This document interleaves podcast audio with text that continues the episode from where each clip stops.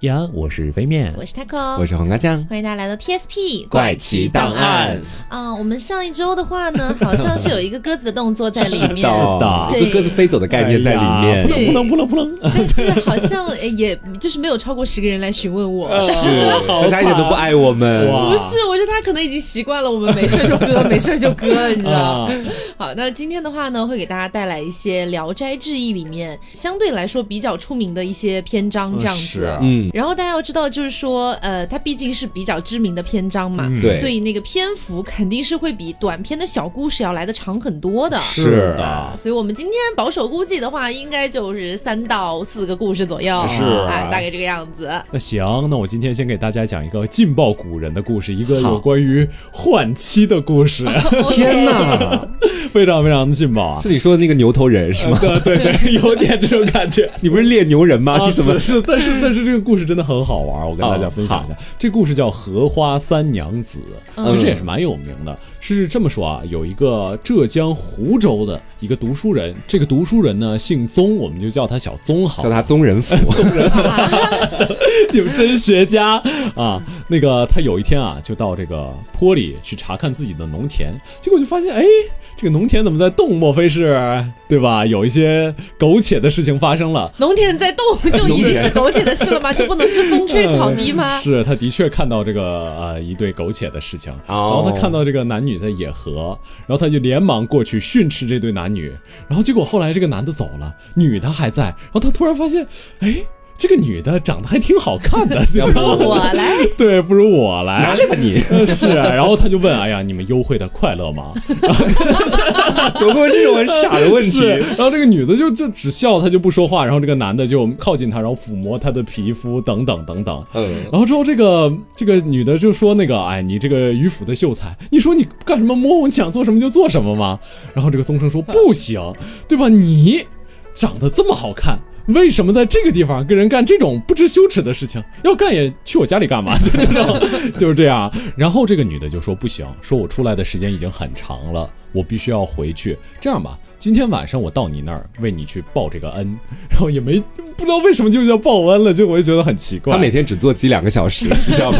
对，然后之后这个女的晚上果然来到了这个小宗的这个书房，然后他们两个无限欢爱，无限亲热。嗯这，这女的就是鸡吧？对，这过了很多日子，就是个小淫娃。哎，他们两个的事情也没有人知道。嗯结果呢，有一个僧人就路过这个地方了，然后见到这个小宗，就说：“哎呀，你身上有妖气呀、你这个一定最近接触了什么邪物哦，啊，对吧？聊斋的味儿就出来了。”是然后小宗说：“嗯没有妖气啊，我最近哪有接触什么邪物啊？这几天，结果小宗突然就得病了。然后得病呢，这个女子啊，每天就带来一些果子给这个小宗吃。怎么然后是野人吗？对对 带来一些果子，这果子可以治性病。是，然后之后，但是每次这个女子来之后，一定要求小宗耕耘一番嗯，啊。啊，对，就是不能放小宗，哪怕他身患重病，也不能让他安生。我给你带来了好果子，你也要给我好果子呀！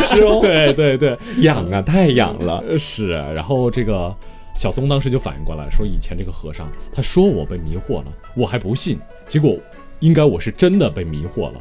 嗯，然后他第二天就去找这个和尚，然后这个和尚呢就给了他两个符，又给了他一个坛子，跟他说，你到时候把这个符啊贴到这个坛口，然后这个坛子就会把狐妖吸进去。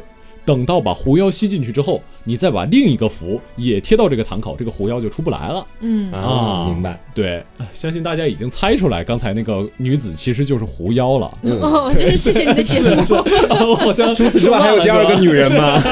对对对，然后之后这个女子那个那天晚上也来到了，然后从怀里拿出一个橘子，就要给这个宗生吃，结果宗生一下子嘣儿一下就把这个女子吸到这个坛子里了。嗯，然后这个女子进入坛子里之后啊，宗生却看着地上的橘子，开始犯起了难，就觉得哎呀。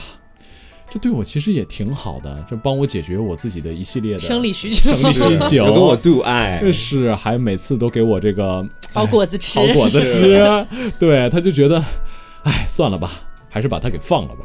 然后他就拿掉了这个一个符，然后女子从这个坛里出来，特别特别的狼狈，直接就跪在地上说啊，说那个我多少年修行这个道业，立刻就要成功了，我差点一下子化为尘土了，你真是太仁义了。然后他就走了，这个女子。哦，接下来这个小宗的病越来越重，然后小宗就派自己的这个仆人啊，去到这个集市上买药。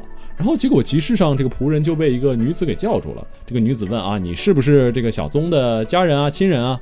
然后这个仆人说是，女子就给这个仆人一味药，然后这个小宗回去吃了这个药之后呢，就好了。嗯啊，这这个故事前半段到这个地方就结束了。那为什么说这是一个换妻的故事呢？因为接下来发生的这一切转折的有些突然。嗯，就是一天夜里啊，这个狐女她又过来找这个小宗了。又想丢爱了，这倒没有啊，这个小宗其实这个这次已经就是学乖了，邀请他共饮，没有说到接下来度爱的事情。哦，啊，然后这个狐女跟他说啊，说咱们两个分别之后啊，我这个心里一直的不安分，因为你有恩于我，但是我没有报恩，不是明明是他把你装到坛子里的，怎么还有恩于你了？嗯，然后女子就说，说我为你找了一个好伴侣，接下来就由他代替我的工作来照顾你吧。天哪！对，然后之后他说那个明天的辰时，你到南湖的一个地方，有一个地方啊，有一只短干的荷花隐藏在这个叶子底下，你呢把这只荷花采回来。啊，这个其实就是荷花三娘子的由来。嗯然后第二天他就直接过去把这个荷花采回来，然后采回来之后点上蜡烛，烧那个花地，你就一下子可以得到一位美丽的妻子。就可以得到一个荷花精。对，是，而且你还可以长寿，而且这个狐女还说自己已经顿悟了，说由于上次遭到灾难，我已经悟了正道，我怎么能以这种枕席之爱换取别人的仇恨呢？对吧？然后就面带厉色，疾声而去。然后第二天，他果然找到了这个荷花。回到家呢，把这个荷花一放在桌子上，用蜡烛芯一剪，然后点上火一烧花，结果回头，这个莲花一下子就变成了美女。哦，啊，宗生就又惊又喜，然后莲女说说你是个痴书生，我是个妖狐，将会为你带来灾祸。就他明明是一个荷花精，但他说自己是妖狐嗯，啊。然后之后这个宗生就也不听啊，就直接上手。我管你是什么，拿来吧你。对，然后这个莲莲女就问说那个谁教你这么做的？然后宗生就说啊，我自己这么做的，对吧？没何须别人教我。然后就抓着他的胳膊往下拉。然后这个莲女呢，一下子就是由于想拒绝，所以她就一下子变成了一块怪石。哦，然后宗生呢，这个人也有点怪啊，他就把这个怪石放到这个供桌上，然后日日夜夜供着这块怪石。然后到了夜里呢，这个宗生每次就把这个门窗给关上，防止这块石头跑了。嗯，然后对，防止石头跑。了，然后结果第二天早上一看，哎，发现这个东西不是石头了，而是一件纱披，就是那个披肩。就是一个傻逼。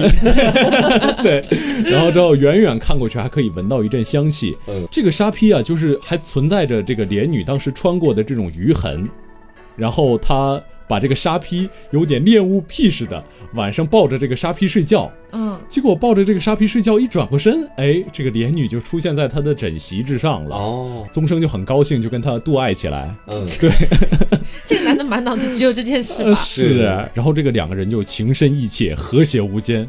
就是他们家里接下来也慢慢的变得越来越殷实，越来越有钱。嗯嗯，然后这个莲女呢，见人打了个招呼，但是也不怎么太说话。之后这个莲女呢，在怀孕十个月之后呢，就走进房内，让这个宗生把门关紧，然后自己一个人从肚脐下割一个小口，就生下了自己给自己做对产。，就生下了一个男孩儿哇，啊，这太酷了。对，然后过一阵子，又过了五六年啊，这个莲女有一天晚上就突然跟小宗说说那个咱们两个的这段孽缘啊，我已经 他也知道是孽缘。对我已经这个达成完了，接下来呢我就要告别了。然后这个有聚必然有散，这本来咱就是常事儿，是吧？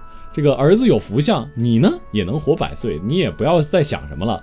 然后他说我本姓何，你呢如果以后想我，你就抱着我的那个旧物，就那个旧的沙披，嗯喊三声“荷花三娘子”，就能见着我。然后说罢呢，他就直接说了一句“我走了”，然后就 他就飞得高过头顶，直接飞出去了。小宗呢，急忙就跳起来去拉他，然后这一拉呢，拉到了他的一只鞋，鞋就掉到地上，变成了一只石头的燕子。然后这个颜色特别特别的红，而且清澈透明的，像水晶一样。嗯，然后每次啊，这个宗生对着这个披肩喊三声“荷花三娘子”，这个披肩就会变成当时的那个莲女，嗯然后夜晚他们两个就可以欢好。所以他走的意义是，呃对，就是可能真身走了，但是留一个什么娃娃 他可能要服务更多人了，所以就不能单单只服务这个小宗了。是这个故事很荒诞哎。而且换妻换在哪儿啊？对啊换在哪里啊？你没觉得这个狐女你真的有理解换妻是什么意思吗？你换妻不是换掉自己的妻子，是把别人的妻子换过来。是这样吗？好吧对我的感觉就是这个好像是，就这个狐女特地去介绍另外一个女子给自己的老公，来弥补自己的这个缘分，我感觉好像有点怪怪的感觉。你真的是完全字面意义上的换妻，就是把妻子换掉，换成另外一个女人。不是，我真的有在大期待这个故事从什么时候开始要走进换妻这一步，你知道啊，吗？期待落空了，没有想到在前面就已经结束了。对，就已经换完了。哦，那刚刚飞面讲的是一个关于妻子的故事嘛，嗯接下来我也跟大家讲一个关于妻子的故事啊，我可没有在换妻的意思啊。好我这边讲的呢是一个悍妇，就是相当于是我从来没有见过任何一个故事里写到能够如此怕老婆的一个男人。好，好，是这个样子的。我们的主角呢叫做杨万石，嗯，他呢是大名府的一个秀才，然后他哦一向就非常非常怕老婆。他老婆呢姓尹，我们就叫他小尹，好吧？啊，老老尹吧，有点吓人哈。对，然后说这个妻子吧，特别特别的凶悍，嗯凶悍到就是你稍微有一点点忤逆他，他就马上要拿鞭子来打你的这种。天哇，S M 忠实爱好者 老 S 了，你知道？然后这个杨万石他的爸爸已经六十多岁了，但是呢是一个丧偶的状态。哦哎，杨杨万石的妈妈没了嘛？嗯，那这个小尹啊，不，这个老尹啊，就这个妻子哈，就觉得说，哎，你看你现在也为家里做不了什么事儿了，对吧？年纪也大了嘛，嗯你老婆也没了，对吧？嗯，你就在家里当奴婢吧，哎，就让她老公的爸爸，也就是她的公公，在家里做奴婢。哇，这也行吗？好凶啊！但是呢，因为这个杨万石真的非常怕老婆，嗯他就跟自己的弟弟啊，这个弟弟也是一个关键人物，是哦男二，他的名字叫做杨万忠。那、那小石和小钟两个人呢，就经常的会偷偷拿一点食物给自己的爸爸，哦但是从来不敢让这个老尹知道这件事。但是呢，你也知道，因为家里人其实并没有给到就是这个老父亲一些比较好的待遇嘛，嗯所以他穿的衣服也很破旧啊什么的，也是很怕别人看到笑话的，所以全家都是不让他去见客人的。啊，关家里，哦对。那后来呢？杨万石到了四十岁的时候，他还没有生儿子，就纳了一个妾，叫王氏啊，姓王。那整天呢，他也不敢跟王氏说话啊，因为他觉得一一说话，哎，这个老尹可能就要来打他了。是啊后来呢，他们兄弟俩哈、到了一个地方去等候考试，遇到了一个少年，哎，这个少年可以说是呃仪表堂堂啊，然后他们交谈了起来，哎，互相之间都觉得哎呀，哎蛮投缘哈，嗯，那就询问这个少年叫什么名字呀？这个少年说：“我姓马，名介甫。”这就是我们哎哦我们这篇故事马介甫。哦，那么他们从那一天开始就已经结拜为了兄弟的一个关系哈。那考完试之后，肯定就各自分开了嘛。嗯，分开之后大概也就半年的时间，马介甫呢突然就带着自己的一些仆人啊过来，就是探访一下这个杨氏两兄弟。嗯，正好呢就赶上杨家的这个父亲啊，就那老父亲在门外啊边晒太阳边抓自己的身上的虱子。哦，那马介甫就觉得说，哎，这看起来像个仆人啊，应该不是主人，就跟这个老父亲说，哎，你好，我叫马介甫，然后呢，麻烦您去通报一下主人啊，说我来了。那这个老父亲呢，哎，也是嗯就是不知道该说点什么了，他就 直接就进去了。那旁边就有人告诉马介甫呢，其实这个就是杨氏两兄弟的父亲。哦，对，那当时呢，马介甫非常的震惊啊，说啊，这就怎会如此？父亲当这样的感觉奴婢，对，那正是他惊讶的时候呢，杨氏两兄弟就哎出来迎接他了。来到厅堂之后啊，他们就有一些这个礼数上面的东西结束了嘛。然后马介甫就心里想，那到底是不是他们父亲啊？不能够吧？于是呢，就跟这两兄弟说，哎，能不能拜见一下你们的父亲，对吧？那这个杨万石啊，就说，哎呀，不行，我的父亲的话呢，就是身患大病，哎，哦就可能见不了。哦不能见客，哎，不行。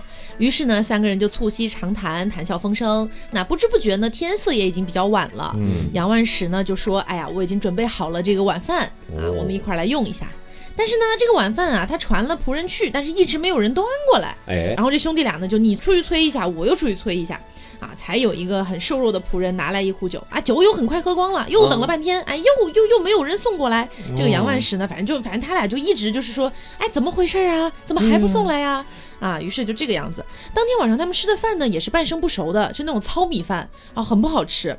吃完了之后呢，杨万石匆匆忙忙的就离开了这个房间。嗯，那杨万忠啊，杨万忠就是那弟弟，他就抱着被子过来了，说：“嗯哎，这个马兄，哎，您今晚就在这儿睡吧，好吧？”哦马介甫就很无语啊，说：“先前我以为就是咱们聊的那么投缘，对吧？是啊，嗯，我以为你们的话呢，就别的那些礼数我都不说了，对你们就是怎么能对自己的父亲这个样子呢？哦我今天看完你们这一切，我觉得就是我在门口见到那个，应该就是你们的父亲。这不合规矩啊！我大受震撼。对，说怎么能连温饱都给不到老人家？对啊，即便是过路的人看到了，肯定也会觉得很羞耻的。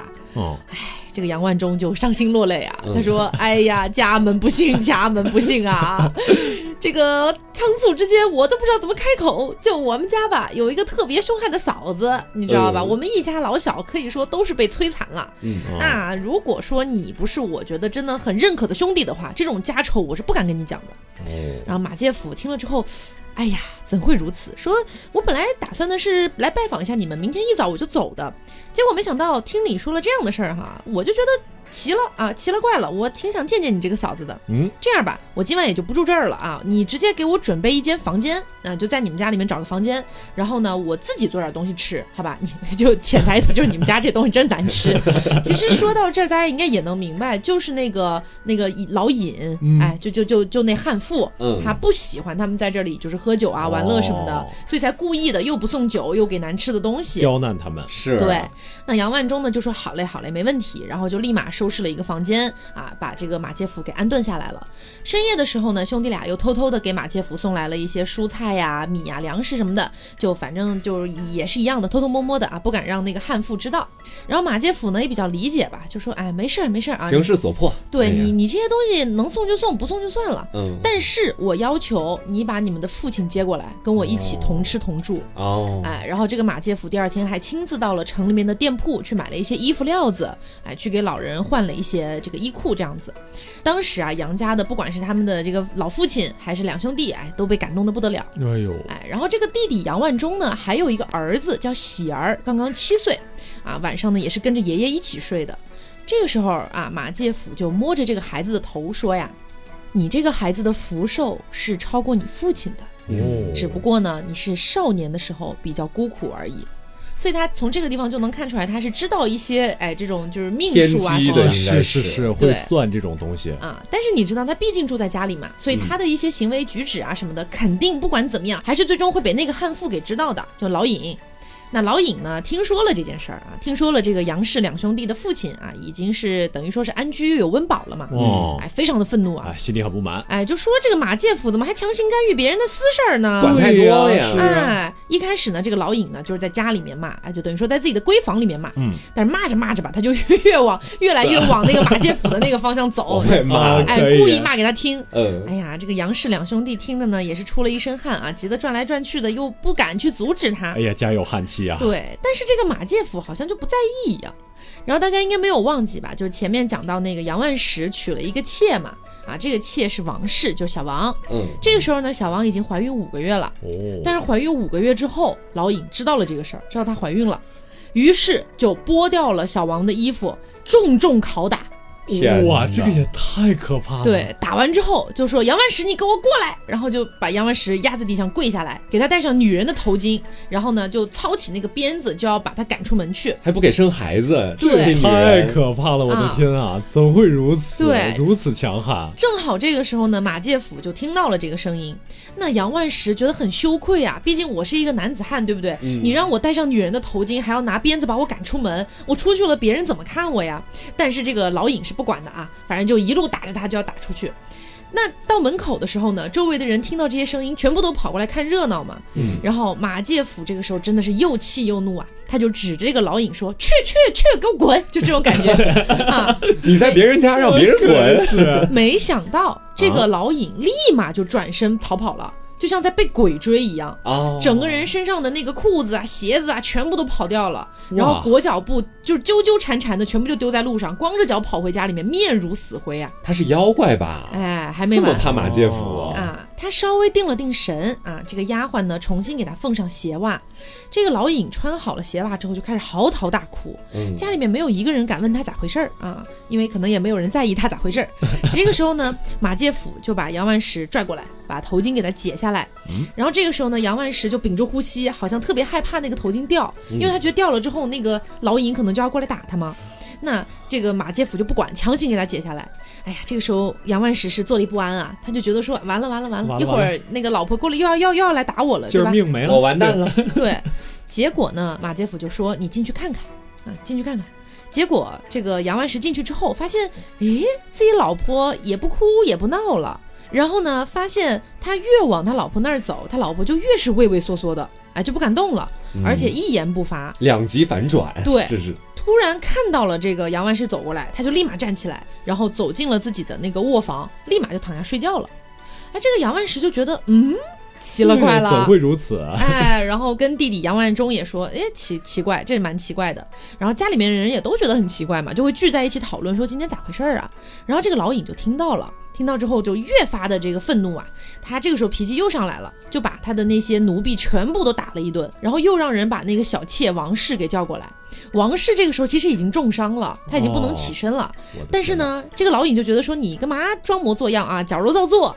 于是呢，就在床上直接打他，打得他直接大流血，出就就流产了，哇，好狠哎流产了。流产了之后呢，杨万石啊就也不敢说什么啊，这杨万石就心想说，哎，好好一个孩子给折腾没了，就在马介甫的面前啊一直哭一直哭。那马介甫呢就说，哎呀，好了好了，我安慰安慰你。于是呢就叫了自己的仆人，准备好了一些吃的。到了凌晨的时候，还不放杨万石回自己的房间。嗯，那这个老尹就在闺房里面等啊，等着怎么老公还不回来呢？啊，又是一个怒火中烧的状态。哇，然后这个时候呢，突然听到了外面传来撬门的声音，嗯，然后就赶快把自己的丫鬟叫过来。但是这个时候，房间的门已经被打开了，有一个巨人走了进来。啊、然后呢，身影已经遮蔽住了整个房间，面目非常狰狞，就像鬼一样。这谁呀？哎，不一会儿呢，又有几个人进来，每个人都拿着锋利的尖刀。那这个老尹就吓坏了，刚想喊，这个巨人就用刀刺着他的脖颈，说：“你要是敢喊，我就杀了你。”哎，这个老尹就说：“哎呀，你你你别这样，你想要啥呀？你想要钱，我给你钱。”巨人说：“我是来自地狱的使者，我不要钱，我只取悍妇的心。”哦遭报应了，这是。对，这个老尹呢就越来越害怕，就一直磕头，额头都磕出血了。但这个巨人呢，就是用那个锋利的尖刀哈，一点儿一点的划着他的心口，就也不致死哈，就那种一刀一刀划出一些伤痕。就让你痛，对，每划一刀就说一件儿这个老尹干过的凶悍的事儿。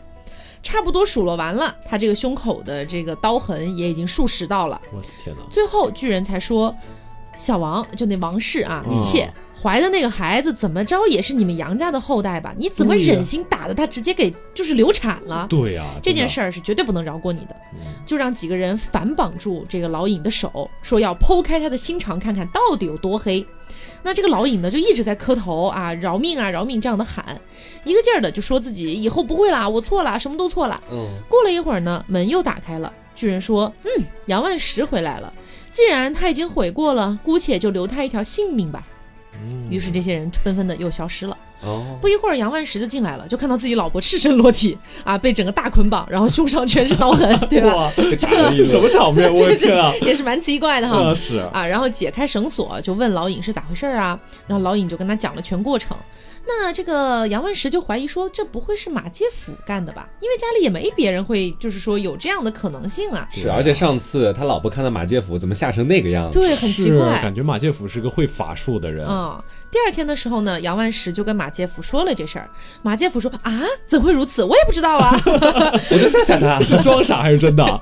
但是从此以后呢，这个老尹的威风啊就渐渐收敛了。哦，一连几个月，又不敢说恶言恶语了，又不敢就是忤逆啦，什么什么的都不敢做了。马介甫就觉得说，哎呀，不错不错，就告诉杨万石说，哎呀，实话跟你说了吧，哎你不要泄露出去。前几天那事儿吧，确实是我施了一点，略施了一点小法术，小计，我就知道是他。对，吓一吓他。那现在你们既然夫妻已经和好了，我也就该暂时告别了，哦对吧？我也有自己的生活要忙嘛。那这个马介甫走了之后呢，老尹每到晚上哈，就是说，哎呀，老公陪我一起睡嘛这么娇嗔，，对，就是反正非常的奉承迎合他，迎合这个杨万石。杨万石长这么大以来，从来都没有享受过这种闺房之乐、鱼水之欢。哇，好惨突然遇到呢，觉得说心里也挺爽，但是站也不是，坐也不是啊。啊，对，结果有一天晚上，嗯这个老尹突然又想起了那个巨人的那个样子，他觉得真的很可怕，也是瑟瑟发抖呢就。很恐惧。哎，杨万石呢就说：“哎呀，没事儿，宝贝儿，这这事儿其实不大，那事儿假的，啊。啊那事儿假的，什么意思啊你？”在自寻死路，你知道吗？哇，这个杨万石真的好菜太啊！作了，对，然后影视就一下坐了起来嘛，说：“你啥意思啊？你好好跟我说道说道，什么叫假的？”哎呀，这个杨万石呢，自己就是说，哎呀，话已经说出口了，对吧？是哎，没办法，就把这真相告诉了他。然后这个老尹就整个是勃然大怒，破口大骂。这个杨万石呢也被吓得就是直接跪在床底下赔礼道歉啊，人说你别气了，别气了。但是这个老尹呢就根本就不理他，啊，然后一直哀求到了很晚很晚，就凌晨了。嗯，然后老尹就说呢，如果想要我饶了你，你就必须要用刀在你的心口也划那么多下。天哪，汉服又回来了。哎，我才能解恨。于是就直接跑去拿菜刀，杨万石吓坏了，然后就一路逃跑。一路逃跑的过程当中呢，这个老尹就紧追不舍呀，闹得整个是鸡飞狗跳，一家人全部起来了。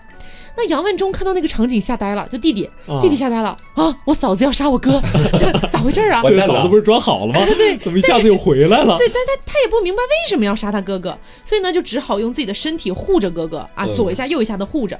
这个时候呢，老尹啊正在喊叫呢，突然就看到那个两兄弟的父亲杨父走了过来，哦，哎，又看到他一身的新衣服、新裤子，更加的暴跳如雷了，就上前要用刀在杨父的身上去乱划，而且还把那个衣服、裤子割成一条一条的，又是打耳光，又是扯胡须的，啊，就打自己的公公。这不就完蛋了吗？太过分了。对，那弟弟杨万忠看到这个事情，真的是已经勃然大怒了，他觉得这个事情不能够再这样发展下去了。对呀，于是地上直接捡起一块石头砸向了老尹头部啊，正中头部。嗯，那尹氏呢摔倒在地，昏死了过去。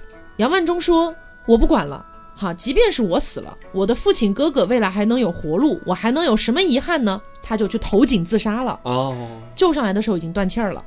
过了一会儿呢，这个老尹也苏醒了过来，听说杨万忠死了，他的怒气也就消了。嗯，那杨万忠下葬之后呢，杨万忠也有一个妻子嘛，就弟弟有个孩子嘛，叫喜儿嘛，对吧？他那个妻子呢是誓不改嫁的，说我不改嫁，我要好好照顾我的儿子长大。对，但是这个老尹啊，就一直唾骂他，又不给他饭吃，又打他什么的，于是就只好改嫁走了。哦，杨万忠的妻子也改嫁走了。性子不改啊啊，那家里就相当于是杨万忠那一脉就只剩下一个孤儿喜儿了嘛。嗯，但是呢，剩下的这个孤儿，这个老尹呢，也是不好好待他的，每天也是鞭子抽啊、打啊什么的，而且是等全家吃完饭了才给一口冷饭吃。过了半年，这个孩子已经瘦的皮包骨了。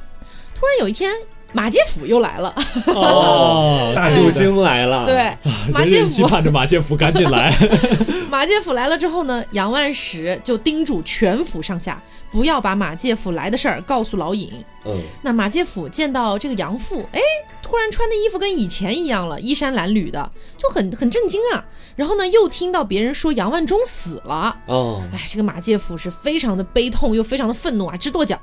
然后喜儿听到说，哎呀，马介甫来了，直接就非常开心、非常亲近的冲上去抱着他说：“呃，马叔叔，你可算来了。” 这时候马介甫都不认识他了，过了好几年嘛，嗯都不认识他了。仔细端详才认出来说：“哦你这孩子现在怎么憔悴成这个样子了？”啊天哪！啊，然后杨万石的这个父亲就是他们的那个杨父，他吞吞吐吐的把这事儿全部说了一遍。马介甫简直是恨铁不成钢啊，指着那个杨万石就说：“我先前就说你不是个人啊，果然没有说错。你兄弟就这一脉单传，你们家这个传宗接代的血脉该怎么办呀？”哎，杨万石简直就是无言以对啊，就一直哭，他就知道哭。真的，我觉得这杨万石的好菜啊！对呀、那作者说了一会儿话之后呢，这个老尹哈、毕竟就是耳观八方吧，我觉得他就已经知道了马介甫来了。来了之后呢，又不敢自己出来赶他走，因为他有点怕，只好叫杨万石进去，然后夸夸给杨万石好几个耳光，跟他讲：“你立马去跟马介甫绝交，把他赶走。”哦，那杨万石含泪走了出来，脸上全是巴掌印儿。啊。然后呢，这个马介甫就非常愤怒的跟他说：“不是兄弟，我是这么觉得的啊，你的家事儿我也不是很想管，但是你能不能在你老婆面前，你好歹有点脸面，对吧？”对你做个男人一点。对你想想，他打你的父亲，害死你弟弟，还害你的侄儿，这些你都能忍吗？做个人，你就不能把他给休了吗？对吧？然后呢，这个杨万石听了之后，哎，确实好像是这个样子啊，有所触动。马介甫又继续激他说：“你想一想，如果他不走，你就应该用一些你这个男人的魄力强迫他走。你就算杀了他，你也不用害怕。我那我那儿有两三个朋友是吧，能帮你摆平此事，好吧？反正肯定会帮你的。”嗯，杨万石呢就答应了，他仗着正在气头上呢，这就直接冲到了房间里面去。当时刚好跟这个老尹撞上了，老尹就说干嘛？要干嘛？秒怂是吧？对，然后就这一句干嘛？然后这杨万石又怂了，说呃阿爸就是就是那个马介甫让我休了你。对，这个老尹就非常的愤怒啊，什么玩意儿让你你休了我？于是呢就开始四处的找一些兵器，又要打人了。哇，杨万石又害怕的逃了出来，马介甫整个一口口水吐在他脸上，说。兄弟，你真的是不可救药了。于是就打开自己的箱子，取出了一个小药水，哦，跟他说：“这个东西啊，叫做丈夫再造散。丈夫哆啦 A 梦似的，真的，丈夫再造还取了个宝贝出来。我天哪！说这个东西，我之前之所以不轻易的给你哈，是因为它对人体多少有点伤害，但是现在已经是万不得已了，你喝一点试试看吧。然后呢，这个杨万石就把这个药喝下去了。一会儿之后呢，杨万石就感觉，嗯，怒气中烧，我整个人非常想要做点什么那种感我觉。好生气，哇哎，他直奔室内，把这个老尹哈一脚踢飞。一脚踢飞。对，一脚踢飞之后呢，紧紧接着又是就是雨点般的拳头啊，把这个老尹给揍了一顿一。套连招，对，这个老尹呢，几乎是被打得体无完肤啊，但是呢，还是骂声不绝。那杨万石呢，就从自己的腰间抽出佩刀，然后这个老尹就瞪着他说：“哼，还拿刀子，你难道敢杀我吗？” 然后杨万石也不理他，直接从他大腿上割去一块巴掌大的肉，扔在地上，正想要再割呢，啊，这个老尹就开始求饶了，然后周围的人也怕真的闹出什么事儿，就把他俩给拽开了。拽开的时候呢，马介甫哎，就是还说，哎呀，好了好了，到到这儿到这儿就行了，行了止，哎，那过了一会儿呢，药力渐渐散去，杨万石又变成了失魂落魄的样子。哎，这个马介甫就跟杨万石说呀：“老兄啊，你先不要气馁哈，你要振作一下，是吧？嗯，反正就是你想一想，人害怕某种事情，那不是一朝一夕的缘故，肯定是日积月累形成的。嗯，那这一次呢，就好比是你重生了，对吧？你洗心革面了，你终于有就是再做人的机会了。是啊，所以呢，你也不要就是说太太气馁了，好吧？啊，反正就安慰了一番。对，然后呢，他就让这个杨万石进去看看什么动静儿。啊，就只见这个老尹啊是两腿发抖啊，心里非常的害怕。然后呢，看到这个杨万石还想要爬过来啊，有点想求饶的意思。那杨万石就说：“算了算了，你别过来了啊，你你就搁那儿吧。”出来之后呢，把这个情况告诉了马介甫。然后这个杨万石和他的父亲啊，就杨父两个人都蛮开心的，觉得说终于好像解决了一点问题。嗯，那这个时候呢，马介甫就说：“行，我又帮你解决好了，是吧？那我得走了。”那杨氏父子呢，又又挽留他说：“哎，你别走，你对走了。救救你家了吧，对，救救我，救救我！那马介甫就说：“不是，我这次呢是有正事儿啊，我要去东海办点事儿，所以呢，我到你这儿是顺路。那我找东海龙王吗？不是 不是真的充点神力，说我回来的时候也顺路，还能再见面呢。哦，于是他就走了。过了一个多月之后呢，这个老尹啊伤好了，起床了，开始恭恭敬敬的侍奉丈夫。啊，日子一长吧，她又觉得说，我老公好像也就那样吧，对也也没怎么样吧。马介甫也不来了啊，渐渐的又开始不尊重她了，啊哎，呦开始嘲讽她、骂她、打她之类的。哎呦啊，这个折腾来折腾去啊，这个杨父啊，他们的父亲是实在受不了了，觉得说这到底是个什么事儿啊，也没个头啊，于是就连夜跑走了，到了河南去做了道士。啊，啊，杨万石呢，因为碍于自己的这个老婆的原因，他也不敢去找。过了一年多，马姐夫回来了，又知道了杨家的情况，说你这个你你怎么能做事做成这样呢？救不了你了的，哎，简直就是勃然大怒啊！把这个喜儿叫了过来，就那个侄儿嘛，嗯，叫过来之后啊，把他放在了驴上啊，赶着驴就走了。从此以后呢，乡里的人都瞧不起杨万石，然后包括像什么他之前不是考了一个什么秀才呀之类的嘛，像他的那些就是生源的资格呀什么的，全部被取消了，嗯就是因为说他行为恶劣。又过了四五年的时间，杨家遭了一场大火，他的那些房屋啊、财产啊全部被烧没了，而且大火还把邻居家也烧着了。哦，哎，村里的人呢就拽着杨万石去告状嘛。悲剧。哎，对，那处罚的罚金也是特别特别多，于是家产就渐渐败光了，以至于他连住所都没有了。那附近村子的人也相互告诫说，千万不要收留杨万石住，嗯他那个老婆得害死人的天哪！啊！而且呢，他老婆那边儿就是他老婆的那些兄弟们也不待见他，就两边都谁谁也靠不着。于是呢，这个杨万石有点走投无路了，他就想，哎，我不是还有个妾小王吗？嗯，要不我把小王王还在呢。还在呢，他就想要不我把小王抵押给一个有钱人家拿点钱算了。于是就真这样做了，然后又带着他那个老婆啊，就是渡了河，到了河南，盘缠直接全部用光了。用光了之后呢，这个老尹就觉得说，我不能再跟着你杨万石了呀，你没钱了呀，嗯于是就要改嫁。那正好那个地方有一个屠夫没有了妻子，就用三百钱把他给买了过去。嗯，这倒是豺狼配虎豹。哎，是。后来杨万石一个人来到了村庄里面去要饭，他已经开始要饭了。然后这个时候来到一个富贵人家，富贵人家的门口的那些把门的就呵斥他，不让他进去。嗯，不一会儿，有一个官人啊走了出来，走出来的时候呢，杨万石还趴在地上哭呢。然后官人就端详他好久啊，就说：“你叫什么名字呀？”杨万石说：“我叫杨万石。” 然后这个官人突然说：“天哪，伯父，你怎么会贫穷到这种地步啦伯父，？”杨万石一看，天，居然是喜儿。天哪！哎，喜儿，哎，喜儿，对，禁不住就大哭了起来。他就真是可怜人必有可恨之处。对，他就跟着喜儿进去了，发现这个府里啊是金碧辉煌的。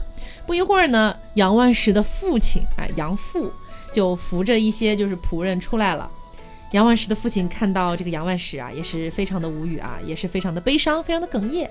杨万石呢就说了自己的遭遇，然后呢，这个杨父就告诉他，当初马介甫带着喜儿来到这儿了，没几天呢，就去把这个杨万石的父亲也找过来了，嗯然后让他们祖孙住在一起，又请了老师来教喜儿读书，说喜儿十五岁的时候就中了秀才，第二年又中了举人，哦就文一学非常好啊，对对对。嗯然后呢，说也给喜儿办了婚事儿了。办完喜事儿之后呢，马介甫就说要走，然后祖孙两个人呢就流着泪要挽留嘛。嗯，但是呢，马介甫这个时候说了真相，他说：“哎，其实我不是人，我是狐仙。然后哦哎，我的道友们已经等我很久了，我必须得走了。”于是呢，就这样走掉了。喜儿说着这些事儿呢，哎呀，也觉得蛮难过的啊。然后说着说着又想到，哎，呃，伯父，你之前是不是还有一个妾姓王来着？嗯，我以前跟那个伯母的关系很好呢，而且那个妾小王也是跟喜儿一样嘛，就是被虐待呀、什么的，嗯他就去找人把这个小王给找到了，然后花了钱把他赎了回来。过了一年多呢，这个小王就给杨万石生了个儿子、啊，又给他居然还回来还能续上 天哪！天啊哪，然后杨万石就把他给扶正了啊，变成了正房。然后我们来说一说老尹这边哈，嗯，老尹呢跟着这个屠夫过了大半年，还是像以前一样蛮横无理。那屠夫可不管你这些，屠夫呢有一天就非常非常生气了他，可不惯着你。对哎，然后就用杀猪刀在他大腿上穿了个洞，我的，然后还给他挂上绳子，把他吊在房梁上，扛着肉就走了。哇，然后这个老尹呢就一直拼命的嚎叫啊，直到声音都喊哑了，邻居才听到，过来给他解绑，然后又把那个绳子给抽出来。但是你知道他是在腿上穿了一个洞，然后把那个绳子穿了过去。好痛啊！啊！嗯，所以每拉一下，这个老尹的这个痛叫声就就就是反正震惊四座哈。嗯，从此呢，他一看到这个屠夫就开始毛骨悚然。后来腿上的这个创伤虽然愈合了，但是那个绳子的那个毛刺儿啊，嗯还是留了一些在里面的，所以一直是行走不便的。但是即便是这样，他还是要起早贪黑的去劳作，因为屠夫不然就会对他打骂嘛。哦，然后屠夫因为开了这个头了，他就觉得说，嗯，反正你也就是个女人，你也不该能怎么样吧？啊，哎，每次都是喝醉了酒回家，然后对他又打又骂，毫不留情。哦，直到这个时候呢，老尹才开始反省了，哎他觉得，哎，我以前好像也是这样对别人的哎，恶人自有恶人磨呀！啊。是，那后来有一天呢，杨家人哈，他们就去到了这个普陀寺去烧香。那附近的这些村庄里面的人都过来拜见，因为是当地的名门大户了嘛。嗯，然后呢，老尹就在人群当中，哎，嗯，就是看到他们了，但是不敢上前。这个小王啊也挺贱的，就那妾，这不是导演吗？他说这女人是谁呀、然后那个仆人就上前禀报说啊是隔壁那个张屠夫的妻子。嗯，然后呢，就说你过来给大夫人磕头。然后，哎呦，这小王就笑着说：“哎呀，这女人跟了屠夫，呃，应该不缺肉吃吧？怎么瘦成这样啊可以可以，哎，莫欺少年穷。？”对，这个老尹是又羞愧又气愤啊，当场就想回家上吊，但是呢，绳子不够结实，他没死成。啊，没死成之后呢，这个屠夫就发现他想自杀，就越来越讨厌他。过了一年多，这个屠夫也死掉了。然后呢，老尹就在路上又遇到了杨万石，嗯，他就远远的望着杨万石，双膝跪地爬过去，就是满眼都是泪啊。然后杨万石呢，毕竟看到旁边还有自己的仆人哈，也是没理他。回家之后呢，就跟侄子啊，就喜儿跟喜儿说，要不咱们把老尹领回来吧？可不哎行可啊可什么东西啊！我天啊！对，那喜儿是坚决反对呀、说你你想屁吃。然后呢，这个老尹呢，就一直是被乡里人所唾弃的，一直都是没有个家嘛，就反正就是每天跟着乞丐一起混饭吃。哎呦，然后杨万石呢，还经常到破庙里去探望他。哎，我也不知道是贱得慌哈这。就神经病，这就是。嗯喜儿后来就说呢，你这样实在是有辱门风，我觉得你不能够再这样去看望他了。嗯，于是呢，就暗地里叫那些乞丐哈去羞辱杨万石，就每一次杨万石过去就羞辱他。哎呀，杨万石后来也想，算了算了算了，然后就断绝了和这个老尹的来往。嗯，后来这个故事的结局怎么样啊？写这本书的人他说他也不知道了。哦，留了点悬念。对，但我觉得他那妻子十之有八九到后面是得死的，嗯真的哎。呦，这种性子的人根本就不能存活在这个世界上面，太凶残了。但我真的觉得这个老尹跟这个老杨竟然挺配的，你知道吗他？俩就是一个 S 一个 M。对，而且我 我我我觉得这种 S M 已经超过那个境界，超过道德所允许的边界，但他们两个竟然都很享受，真的我真的无语了。然后我接下来再跟大家讲一个故事哈，我这故事我发现会有一点不一样的地方，不一样在哪儿？就是你们前面里面基本上还还是会出现狐仙呐、狐妖啊什么的。对我这个故事里面其实没有出现任何跟什么仙、什么妖相关的东西，它就是人与人之间的故事。嗯，这个故事的名字呢叫做《胭脂》，我不知道有的人有没有看过哈，因为它其实在电视上好像是有播的，其实。对对对，但是我不知道这个故事它的原版跟电视上播的是不是一样的。今天我来跟大家肯定是不一样的。我跟你讲，电视上都魔改。对，都得改。我今天来跟大家讲原版的故事哈。说呢，山东东昌县有一个姓卞的人，这个人呢是一个给牛看病的医生，也就是小兽医。对啊，小便。小便，可不能这么说他，人家年纪挺大的了啊，还要点脸的哈。对，好，大便，他呢有个女儿叫做胭脂。哦啊，这个胭脂长得非常的漂亮，那叫一个倾国倾城。然后呢，这个大便啊，老卞，老老便吧，不要大便了。对，老便呢也知道自个儿女儿长得非常漂亮，所以把她视作自己的掌上明珠。哦，因为平常看自己的女儿很漂亮，这老便心里啊就开始想了：我女儿这么漂亮，把她嫁到这个达官贵族家里面去，肯定是没问题的。嗯，于是呢，就经常去这个达官贵族家里面，去他们向他们引荐自己的女儿。啊，发发传单。对，发传使单，他把自己的女儿就直接嫁进去。但是这达官贵族一看，这不就是个兽医吗？还是个给牛看病的，纷纷就不答应，不愿意和他结为亲家。所以说呢，这个胭脂到十六岁都没有嫁出去。然后我们说呀，这个卞家对门有一个公家，啊，公家的夫人叫做王氏，这个王氏平常的性子非常的轻佻，爱说笑，而且爱交朋友，所以经常会去各家各户去里面找那些闺房里面的那些小姑娘们聊天啊，。聊聊八卦。对，嗯然后呢，我们说这个胭脂就和王氏成为了很好的朋友。嗯，有一天，王氏就来找这个胭脂一起玩，两个人聊完之后呢，胭脂呢就准备送王氏走，嗯，没想到刚到门口就看到了一个白衣少年。哦这白衣少年长得非常的帅气，朋友们，哎呀啊，这胭脂按照我们的剧情走向，肯定是对他一见钟情了对。呀，爱了。对了就死死的盯着人家，这盯着盯着，这白衣少年还害羞了，低着头，很快不就走过去了。盯毛了，对，然后呢，这王氏就在旁边看出了胭脂的这个心思，就说：“胭脂呀，你说按你这个条件，我觉得只有这个白衣少年才能够配得上你这样的人。”啊，这胭脂当时一听就非常害羞，哎，不要瞎瞎说什么呢？对吧？不是这样的。然后王氏就问他说：“你认得这个白衣少年吗？”哦胭脂就说：“不认识啊。”王氏说：“哎呀，这不是巧了吗？我认识啊。”哎呀，可以人脉广博，对，这是一个秀才，叫做鄂秋笋嗯啊哦，他名字比较，我觉得比较复杂，我们就叫他小鄂就好了。嗯，说小鄂的爸爸呢是个举人，已经去世了。王氏以前和这个小鄂是邻居，所以就知道他，认识他。他知道这个小鄂平常在家里面什么都好，也非常体贴，而且呢，他的妻子刚刚死去不久。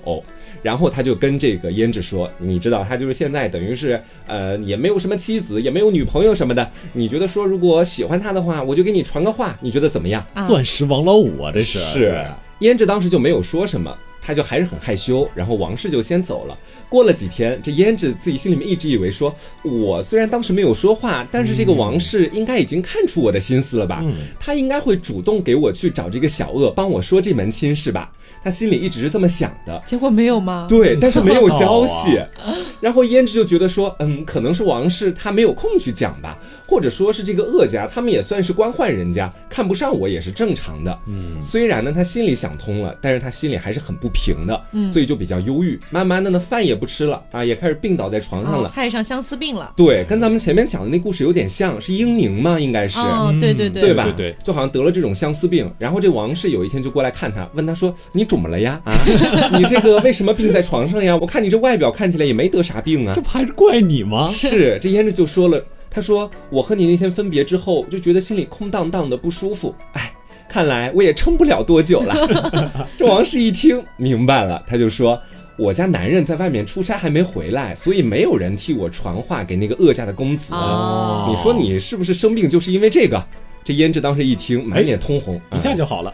哎，没有没有没有，他说不出来话。然后这王氏当时就笑着说：“啊，果然是因为这个，我就知道，我看你都病到这个地步了，要不然我叫那小恶今天晚上来看你，啊，然后？呢，到时候你们两个想干啥就干啥。”然后胭脂当时就说了：“他说事已至此，哎，我也顾不上害羞了，只要他不嫌我家卑贱，我马上就可以请媒人过来，我这病就可以好。”我立马嫁给他。对，如果不这样的话，私自幽会那是绝对不行的。我不想当他的炮友，这言外之意就是这个。王氏当时就点了点头，就出去了。然后我们前面不是说到嘛，王氏的丈夫其实还没有回来，所以她这次回去之后也没有办法找人传话给鄂家的公子，对不对？然后呢，她有另外一个选择的对象，哦，这个对象曾经是王氏在小的时候的邻居，这个小伙子叫做素介。他在王氏后来成婚之后，两个人呢还经常趁王氏的这个丈夫不在家的时候一起打炮苟且啊对，王氏怎么是这样一个女人？王氏是个大姨妈，我跟你说，真说。的，这次正好王氏的丈夫出去了嘛，前面也说到了，所以呢，这个素介就找王氏两个人一起来打了一炮。王氏呢，王氏当时打完炮之后，这才是换妻的故事。被 Q 到了。是王氏当时打完炮之后，还是没有忘记胭脂的，他就替胭脂跟这个素介去讲说：“哎呀，这个你也知道，我有一个朋友叫做胭脂，他心里面很喜欢你也认识的那个鄂家的公子，哦你能不能帮我去传个话？”但是这个素介当时听完这个之后，他心里想的并不是传话，不会是？对他也是个大姨妈，他也喜欢胭脂。他呢，其实就是一个怎么说老色批，他其实也没有喜欢谁，就是想霸占胭脂，因为胭脂长得漂亮嘛，对吧？啊，然后他当时呢就假装假模假样的就问王氏说：“哎呀，那这个胭脂家在哪里呀？啊，那你跟他约的又是什么时候让他跟鄂公子见面呢？”王氏当时也没多想，一五一十就都跟他说清楚了。于是到了第二天晚上的时候，素介就跑去敲胭脂的窗子了。胭脂当时听到声音之后就问：“是谁呀？”素介就说：“我我是鄂公子呀，那个王夫人前面不是跟你说过了吗？我今晚来找你呀。”嗯胭脂这个时候还是非常有自己操守的。她说：“我之所以想念你，是要和你百年之好，不是和你搞一夜情。如果你也喜欢我，你就像媒人过来提亲；如果你只是想跟我打一炮的话，那我是不会愿意跟你在一起的。”嗯，这素杰当时听了之后就想了想，又想了另外一个招数，他就说：“那今晚不打炮也可以，我们现在不是隔着个窗子嘛？你把窗子打开，让我摸摸你的手腕，我们两个就表示定情了。”这个胭脂当时呢，看着自己心爱的人在外面，她也不忍心拒绝嘛，对呀就把窗户打开了。没想到这个素介啊，就是个大姨妈，她直接顺着窗户跑进了房间里面，跑进来了哇！对，想要强制的和胭脂 do 爱，你知道？嗯胭脂当时也没有什么力气抵抗，就倒在地上，气都喘不过来。然后这个素介就急不可耐的去扯这个胭脂的衣服，哎呀黑灯瞎火的。其实胭脂并没有看到对方长什么样子，她以为真的是那个恶公子，但他心里这时候非常生气，他说：“哪里来的恶少？你一定不是恶公子，恶公子那么温柔体贴，哪像你这么张狂？”他 不就见了一面吗？哎就知道人家温柔体贴了。对呀、啊他说你如果今天晚上真的给我办了，那我就一死了之，我们俩都得完蛋。我跟你说。然后这素介当时一听就害怕了，哎马爪了，对他特别害怕自己假冒恶公子的事情败露，于是他就不强迫胭脂不和他发生性关系了。他就说啊，我呢是这个真正的恶公子，嗯，你就相信我吧。今天晚上我们也可以不搞，但是你得跟我说下一次什么时候搞。就是讲了这样的一段话，然后胭脂就说，那不然就迎亲的那一天吧？你觉得？就我俩成亲，这搞也是名正言顺的，可以在一起搞嘛？嗯然后这素戒他其实当然是不答应的，你都跟人家恶公子结婚了，那还有我什么事儿啊？嗯，他就说那个日子太远了，要不然换个日子。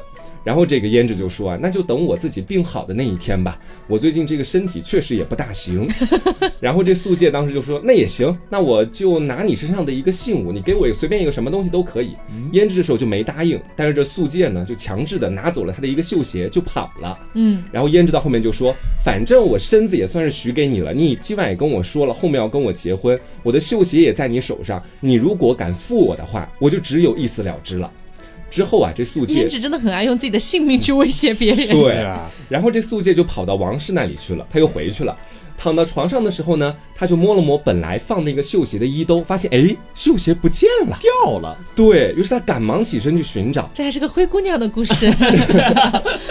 王氏当时就问他说：“哎，你找什么呀？什么东西掉了呀？”然后这个素介也不敢跟王氏讲实话。但是呢，王氏在一旁就笑他说：“是不是你去跟别的小姑娘搞在一起了，拿了什么信物弄丢了呀？”哎呀，哎呀，已经大王致氏猜出来了，你知道吗？可以可以，会八卦的人果不其然，然后这素姐就跟他一五一十的讲了，就说其实是我去找的这个胭脂，但是呢，我们俩什么也没发生，我把他这绣鞋拿过来了，就没找到。然后这王室当时也是心大哈，和他一起找绣鞋，两个人一起里屋外屋去找绣鞋。我觉得这个他交代已经是属于非常的大不会的行为了，怎么两个人还还还还达成共识了？我就跟你们说了，王室就是个淫娃，真的是她太 有老公，他有很多，我跟你，说。可以，但是他们怎么找都没找到。等到第二天早上起来的时候，这素介又在回来的路上又找了一通，发现也没找到。这绣鞋到底去哪儿了呢？去哪儿了事？情是这个样子的哦，当时啊，在这个当地有一个叫毛大的无赖，这个无赖呢曾经爱慕王氏，但是他没有得手。好乱啊！这个故事这是什么王关系？氏都没有得手，这个无赖得有多惨啊！我来跟大家理一下哈 嗯，毛大喜欢王氏，喜欢那个大姨妈，但是没有得手。于是呢，他心里就一直想说，我知道王氏跟素介私通，毛大是知道这个事儿的，他就想把素介抓起来，然后威胁王氏，说我已经知道我抓住你在外面的这个小三了，你赶紧跟我来一，对，要不然我就跟你老公说。啊当时他是这个想法，所以他一直在跟踪这个素介，你知道吧？嗯。我们把时间再退回到昨天晚上，说是这个素介刚从胭脂家回来的时候，毛大不是在后面跟踪他嘛，对吧？他呢就在路上发现了绣鞋。你知道吧？他就把绣鞋装起来了。毛大他不仅还拿了绣鞋，因为他拿绣鞋的那个地方刚好就是在胭脂和素介两个人说话那房外面。嗯他从头到尾都在偷听，你知道吧？哇，这个人好可怕的偷窥，是他偷随听，，所以他知道那绣鞋到底是来干嘛用的，嗯他就把这绣鞋就装起来就溜走了，所以到后面素介才没有找到这个绣鞋。哦然后过了几天啊，这个接下来又有个大乌龙事件要发生了。毛大 已经开始期待了。是毛大拿着绣鞋，又想跑去胭脂家，然后他又想把自己装作这个恶公子，跟这个 啊！跟这个胭脂两个人搞一通，因为那个绣鞋在他手上了嘛，对吧？嗯然后呢，这毛大确实着实有些笨，他没找到那个胭脂在哪儿，他跑到那个胭脂的爸爸房外面去，他就在胭脂爸爸的房外面就说：“哎呀，我是恶公子，我来找你啦，你快来和我，就是两个人一起搞在一起吧。”对，可以可以可以，当时听到这话的不是胭脂，是卞老头，就我们前面说到的老卞啊，对，老老卞啊，老卞他有非常强大的反侦查意识，你知道吧？气坏了他听到这话之后，他先没有做声，他又迅速的继续往下听下去，听到后面就知道这一五一十究竟是怎么回事儿了、哦，啊！他就马上出门，嘿，你这个毛蛋，你这个小姨妈想勾搭我的女儿是不是？然后就准备去打他。这毛大当时一看，哎，怎么不是胭脂，怎么是个老头子？吓坏了，转身就跑。刚想爬墙逃走，没想到这卞老头虽然年纪比较大，但这个身手是真的好，已经离他近在咫尺了。哦，啊，这毛大当时没办法，知道自己跑不掉了，于是呢就夺走了这个卞老头他身上的刀，然后一刀就向卞老头砍了过去。我还以为夺走了卞老头的绣鞋，没有，等到胭脂和他妈妈两个人发现这个老卞的时候，他已经断气了，啊整个脑袋已经全被砍裂了。咦，你说这个。好惨啊！这怎么会这样？你说这事儿瞬间就变大了吧？原本其实都是大家私下里聊聊的事情，原本转眼就是小乌龙的事情，现对在一下子变成杀人命案了。是转眼就闹到官府去了。而且呢，这个胭脂的妈妈还在墙角发现了毛大带来的那只绣鞋。哦这绣鞋当时在毛大翻墙仓皇逃走的时候掉下来了。这个胭脂的妈妈一看，这不是胭脂的鞋子吗？于是就嗯逼问自己的女儿。这一切到底是怎么回事儿？这这关系现在已经太乱了，嗯啊，然后这个胭脂就一五一十的把所有的事情，恶公子，对，是恶公子 你说的一点都没错，啊！他真的以为是恶公子啊，哎，恶公子好惨啊！是就出现了一回而，且只是在路上走路对，连台词都没有，这个人简直了，背了所有的锅。是，然后呢，这个胭脂的妈妈听到是恶公子所做的这一切之后，就报官了。嗯官府呢就把恶公子抓过来了。这恶公子人非常老实忠厚公，子说 What the fuck？非常迷茫。对，他在十九岁接到这样的指控之后，他什么话也不会说，口齿不伶俐嘛，然后就在原地气得发抖，但什么话都说不出来，你知道吧？这县令当时一看这小恶，你看他就是在那儿什么都不辩解，一看就认罪了嘛，于是就判了恶公子死罪。我对，你知道吧？啊！恶公子当时就痛哭啊，虽然痛哭，但最后也没解释出个啥，就含冤吧啊吧吧，对，他就把罪认了。后来呢？对，后来这恶公子又和胭脂当面对质，胭脂也不管那么多了，因为当晚他并没有看清侵犯他的究竟是谁嘛，他就以为面前的这个恶公子就是当天晚上的那个宿戒，他就破口大骂呀。这恶公子呢，嘴巴还是不行，气得张口结舌，但就是什么话都没说出来。恶公子是个哑巴吗？全场没有台词，真的太惨了。最后恶公子就被判了死罪嘛。然后死罪其实在当时是要由更高级的那个官去审核的。哦这个事情就传到了济南的吴知府的耳朵里面。哦吴知府当时一看，这恶公子年仅十九岁，说话也不会说阿巴阿巴，就会这样，当时就不太相信啊，就就觉得他好像不是杀人凶手，于是就准备细查这个案件。他了解了大致的由胭脂的妈妈说的案件全貌之后啊，嗯就把胭脂叫了过来，就问他说：“你们两个订约之后，有别人知道吗？”胭脂说没有别人知道。然后这个吴知府又问：“你第一次见小恶的时候，有别人在场吗？”然后胭脂说：“没有啊，没有别人在场。”啊，这不是有王氏在场吗？对，然后呢，吴知府又跟这恶公子两个人聊了起来。恶公子就说：“我到他家门口的时候，他和邻居王氏一起从门里面走出来，但是我从来没有和胭脂说过哪怕一句话。”嗯，这吴知府当时听到之后，就迅速的斥责了胭脂，他说：“你还说你自己一个人见的恶公子，你身边不是分明还有王氏吗？你怎么没有说有别人？”这胭脂当时就害怕了，说：“虽然王氏看到了，但是他没有什么牵连，所以我才说只有我跟他见了面。”牵连可大着呢。对，之后这吴知府知道嘛，王氏既然也在旁边，那他也算是证人。那么我们想审这个案件，就必须把他也叫过来啊。于是就把这个王氏又叫过来，再审王氏。然后王氏呢又把素介供了出来。就几番审问之后啊，大家都忽略了最关键的一个点，毛大那个点，你知道吧？啊所以最后呢，这么一来二去，确定了素介是杀害胭脂父亲的最后凶手，准备判素介死刑。然后素介是冤枉的，他也要求助了，他就求助了一个德高望重的学史。这个学史姓施，叫他施先生好了。嗯，施先生觉得这个案子有翻案的可能，他当然就问素介说：“你把鞋子丢在什么地方了？”素介说自己不记得了，就是他敲王氏房门的时候，那天晚上还记得是在自己的袖子里，转眼间就不见了。嗯，然后施先生之后呢，又审王氏，他也很清楚，王氏在当地也不是什么特别清纯的那种名声，就说你除了这个素介之外，你还有几个炮友？啊，这王氏就说没了，就这一个顾炮，就他，对，没有别人了。我这个还行事也是光明磊落啊。然后施先生就说，像你这样的淫荡之人，怎么可能只有一个炮友？啊！天啊！然后王氏到最后真的被问的没办法了，就说自己和素介是小时候认识，然后慢慢成为了炮友。石先生当时就还是不相信，就说你再给我仔细想一想，究竟有没有别人？要不然的话，我就要对你用刑了。王氏最后供出了三个，对，就分别是毛大、小贾和小乙。小贾和小乙都是不太重要的人行啊。总而言之是把这毛大供出来了，我觉得再下下还可以更多一个。还可以供出更多，是吧？